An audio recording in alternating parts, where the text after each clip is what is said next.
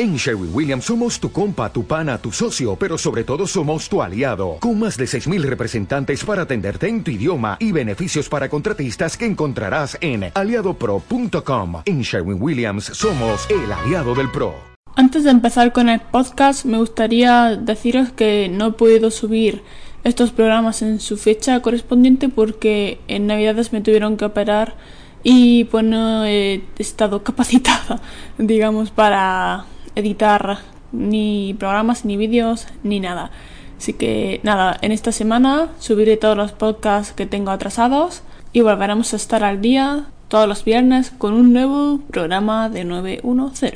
Ahora sí, comencemos con el programa. 910 Descubriendo obras que te llegarán al cocoro.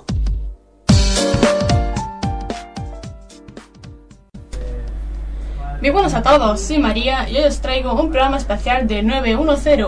En el día de hoy nos encontramos en la maratón de 24 horas de radio de mi academia EISO y para este programa tan especial estamos con nuestro invitado José, un joven al cual le apasionan los videojuegos, sobre todo los eSports. Muy buenas, soy José. Eh, soy un entrenador de deporte electrónico. Me dedico a la escena nacional en cuanto a este ámbito y Básicamente me dedico a competir a gran escala con, con mi propio equipo actualmente, pero ya he estado año atrás entrenando a otro equipo. En este programa vamos a entrevistarle, escucharemos muy buena música y además comentaremos juntos un anime bastante chido. Inciso, esta será una recomendación y review sin spoilers, así que si no habéis visto este anime podéis escuchar el programa sin problema alguno, ya que spoileraremos nada. Antes de comenzar, os recuerdo que tenéis los minutos en los que empieza cada parte del programa, además de la lista de canciones eh, que vamos a utilizar, en la descripción del podcast en iVoox. Dicho esto, procedamos a hacer la entrevista.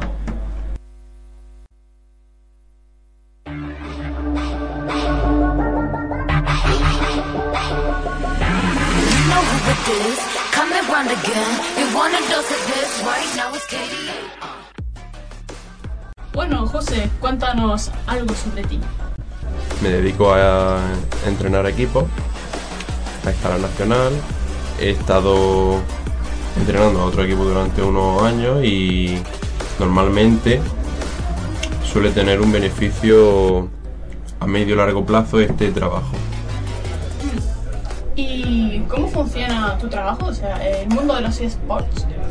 Sí, básicamente en el mundo de los esports cuando funciona como cuando estás jugando a un deporte de los que decimos tradicionales, como por ejemplo el fútbol o el baloncesto, tiene más o menos las mismas funciones, lo que pasa que a la hora de entrar en contacto con los jugadores normalmente se utiliza pues el ordenador, digámoslo así, como la máquina o el nexo que une eh, básicamente esta mecánica de entrenador y jugadores.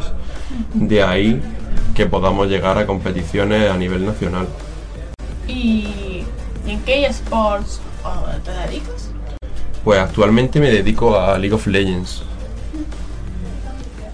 Eh, ¿Y cuánto tiempo llevas jugando y siendo entrenador de League of Legends? Actualmente comencé a jugar hace, hace unos 6 años y lo que es entrenar, como comenzó como siendo un hobby, al final se convirtió en un trabajo, básicamente a los dos años de yo empezar a jugar, porque un compañero que ahora está verdaderamente bastante por encima de lo que estaba antes, básicamente me introdujo en el mundillo, me empezó a enseñar sobre todo esta mecánica que tiene el entrenamiento, me animó a ello y ahí fue cuando yo arranqué. Bueno, también me ha hecho un pajarito que tienes un proyecto bien chido entre manos. ¿Nos puedes contar algo? Sí, actualmente, eh, después de haber estado unos 5 años entrenando a otro equipo en los que yo no sería el dueño, he decidido crear mi propio club deportivo Em, en el que me gustaría tener jugadores a nivel nacional con los que ya he estado entrenando antes. He estado hablando ya con unos, cuantos jugadores para poder empezar este proyecto y con otras personas que serían mis compañeros en la directiva del club. Em, en este proyecto mm, ya básicamente lo inicié este año para mm, hacer una preview de lo que viene siendo el proyecto actual a dónde lo voy a llevar. Que lo que quiero es básicamente competir a nivel nacional y poder aspirar a algo más. ¿Y qué deporte, deporte electrónico barajas para tu proyecto? Ya sea para empezar o en un futuro. El League of Legends sería ese deporte con el que iniciaría, pero no descarto en un futuro que meta el Hearthstone o Call of Duty o CSGO. Alguno de estos deportes electrónicos también está dando muy fuerte en el mundillo y pinta bien la situación actual como van funcionando. Hay torneos que sí se puede ganar perfectamente los 10.000 euros en un torneo a nivel nacional. ¿Y el famoso juego Fornite tienes planteado? pues algo en mente he tenido sugerencias pero de momento no sé cómo voy a enfocar ese deporte electrónico, porque todavía es como está muy nuevo. Y aunque hay algunos clubes como Movistar Riders que sí lo considera un deporte electrónico, mm, no lo veo tan a la altura de momento, pero me gustaría darle una oportunidad también. Seguro que tu proyecto va a salir muy bien, yo confío en ello. Y bueno, eh, seguramente en poco tiempo se vengan novedades tochas sobre este gran proyecto y os mantendré informados e informadas en este programa. En fin, antes de comenzar a comentar la serie, os dejamos con unas canciones de League of Legends que están súper chidas. 910, la mejor música.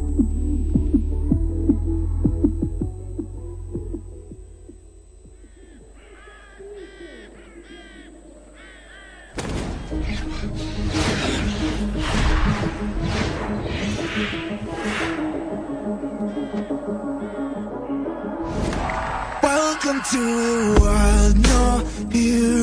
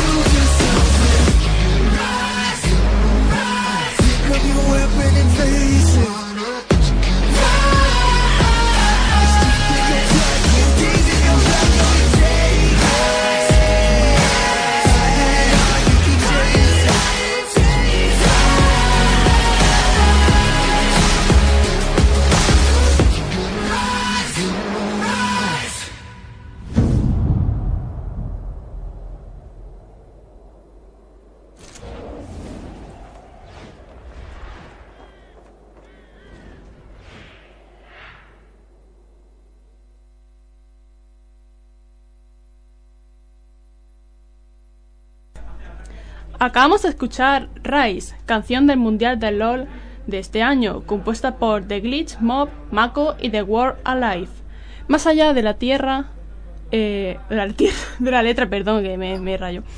Más allá de la letra, la cual te puede gustar o no, lo realmente espectacular es el videoclip, en el que se cuenta el camino de Samsung Galaxy hasta conseguir el trofeo de la victoria. La historia comienza recogiendo las garras de Kha'Zix, campeón que llevaba Faker el día que debutó enfrentándose a él. Eh, después eh, toca luchar contra Perks, perdón por mi pronunciación, pero bueno, eh, ya que en cuartos de final se tuvo que enfrentar contra G2 o Chi-Chu, como se diga, y Sports.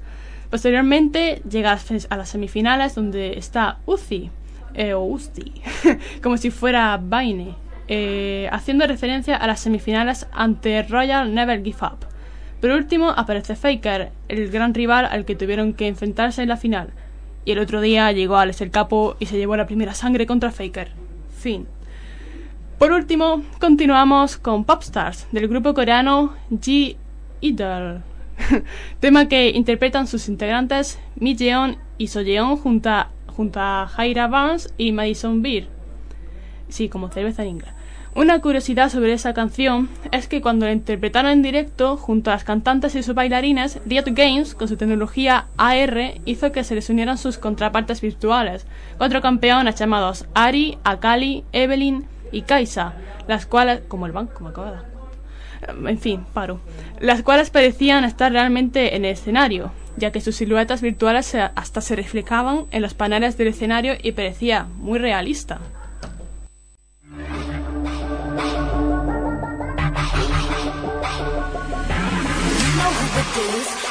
Come and run again. You want a dose of this? Right now it's KDA. Uh. I'm a goddess with a blaze. 소리처럼 내 이름 잊지 못하게. Loud, loud, loud, loud. I could take you to the top. 절대 멈추지 못해. 내가 끝내주는 bag, yeah, yeah, yeah. When I started talk that, that. Oh, you know how to react. I'm a picture perfect face with the wild in my veins. You can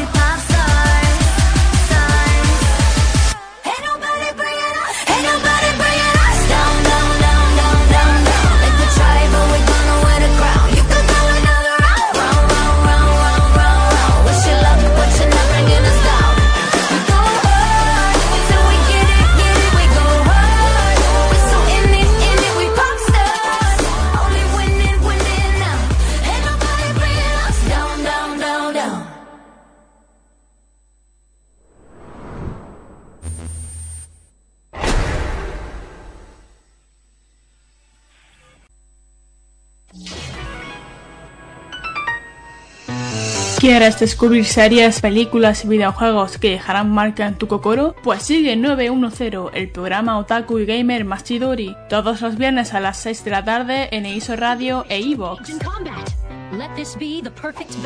También puedes estar al tanto del programa en las redes sociales María910 barra baja y en Twitter, Instagram, Twitch y YouTube.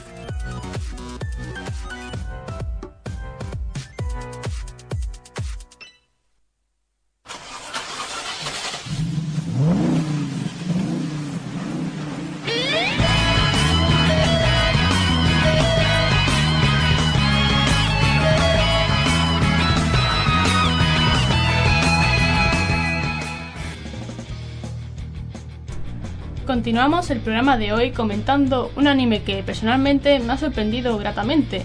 La sinopsis sería la siguiente. Eikichi Onizuka es un ex miembro de una banda de moteros chungos, cuyo sueño es ser profesor para poder ligar con chicas jóvenes.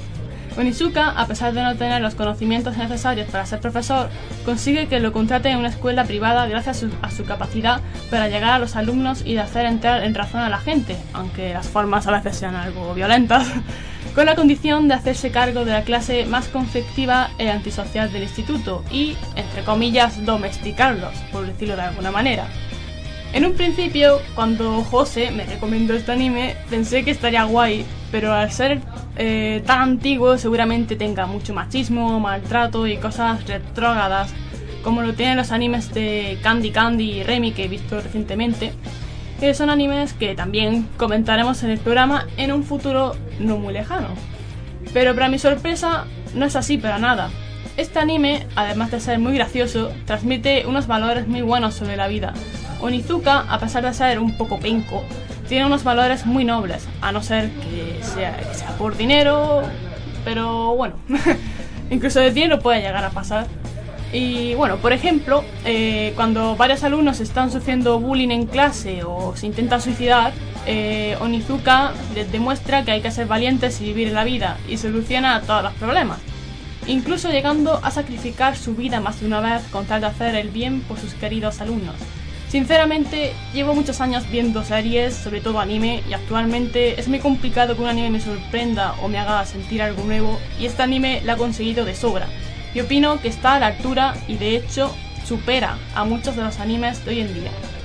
¿Tú qué opinas, José? Gracias. Pues sí, verdaderamente a mí también me lo recomendaron y básicamente la impresión que me dio el anime de ver la imagen principal a ver lo que vi fue como un shock en un principio porque me chocó mucho lo que es el estilo al que está enfocado y la época al, al punto en el que tomó el, la propia casa animadora para poder hacer ese enfoque tan centrado. Eh, desde el contexto del anime, a mí lo que más me impresionó es eh, la profundidad de los argumentos que tiene, que se centra mucho lo que es en tener un personaje, tanto en el principal como en los secundarios, personajes con una cierta identidad. No son los que ven normalmente que dice se queda muy fuera de lo que podría llegar a ser, sino que llega a entender completamente todo lo que es el argumento a raíz de las emociones. Lo llega a transmitir perfectamente al espectador y da una visión de lo que es el contexto que rodea las situaciones muy amplio verdaderamente es como muy poco anime, uno de los que más posibilidades tiene de ser uno de los mejores entre la cantidad de animes que hay. Ahora, por otra parte, he de decir que el tipo de dibujo que utiliza mmm, es muy, por así decirlo, antiguo, pero a la vez le da el toque que necesita, porque a la hora de dibujar los rasgos faciales o expresiones, mmm, deja mucho esa intriga o te hace reír por esa forma de expresarse. Mmm, es básicamente lo que necesitaba, es como un combo, un 2 en uno que completa el anime total, totalmente. Hmm, y la mejor de todo son las caras, o sea, es- creo que es la mejor, aparte de, de las escenas que enseña, las caras. Y en el manga son más marcadas todavía, que ya hablaremos en un futuro del manga, que no, no nos vamos a leer, y vamos a ver, porque hay precuelas, hay secuelas, hay de, de- de todo. Es un gran mundo el de GTO o Great Teacher Onizuka, la verdad. Y aparte de ser un gran anime, tener una gran historia y seguramente un gran manga, tiene grandes canciones. Y de hecho vamos a proceder a escuchar los openings y endings de este gran anime que son de lo mejorcito.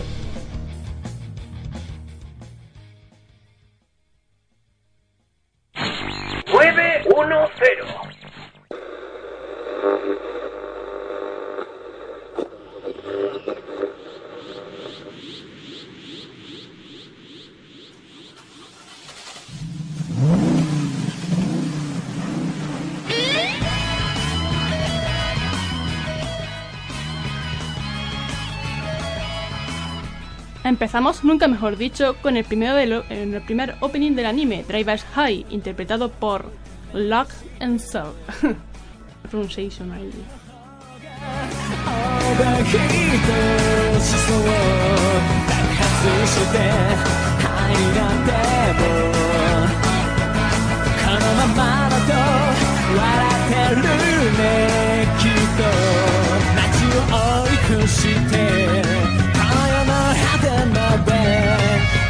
ばして真珠し寄せてを伸ばして地平線に。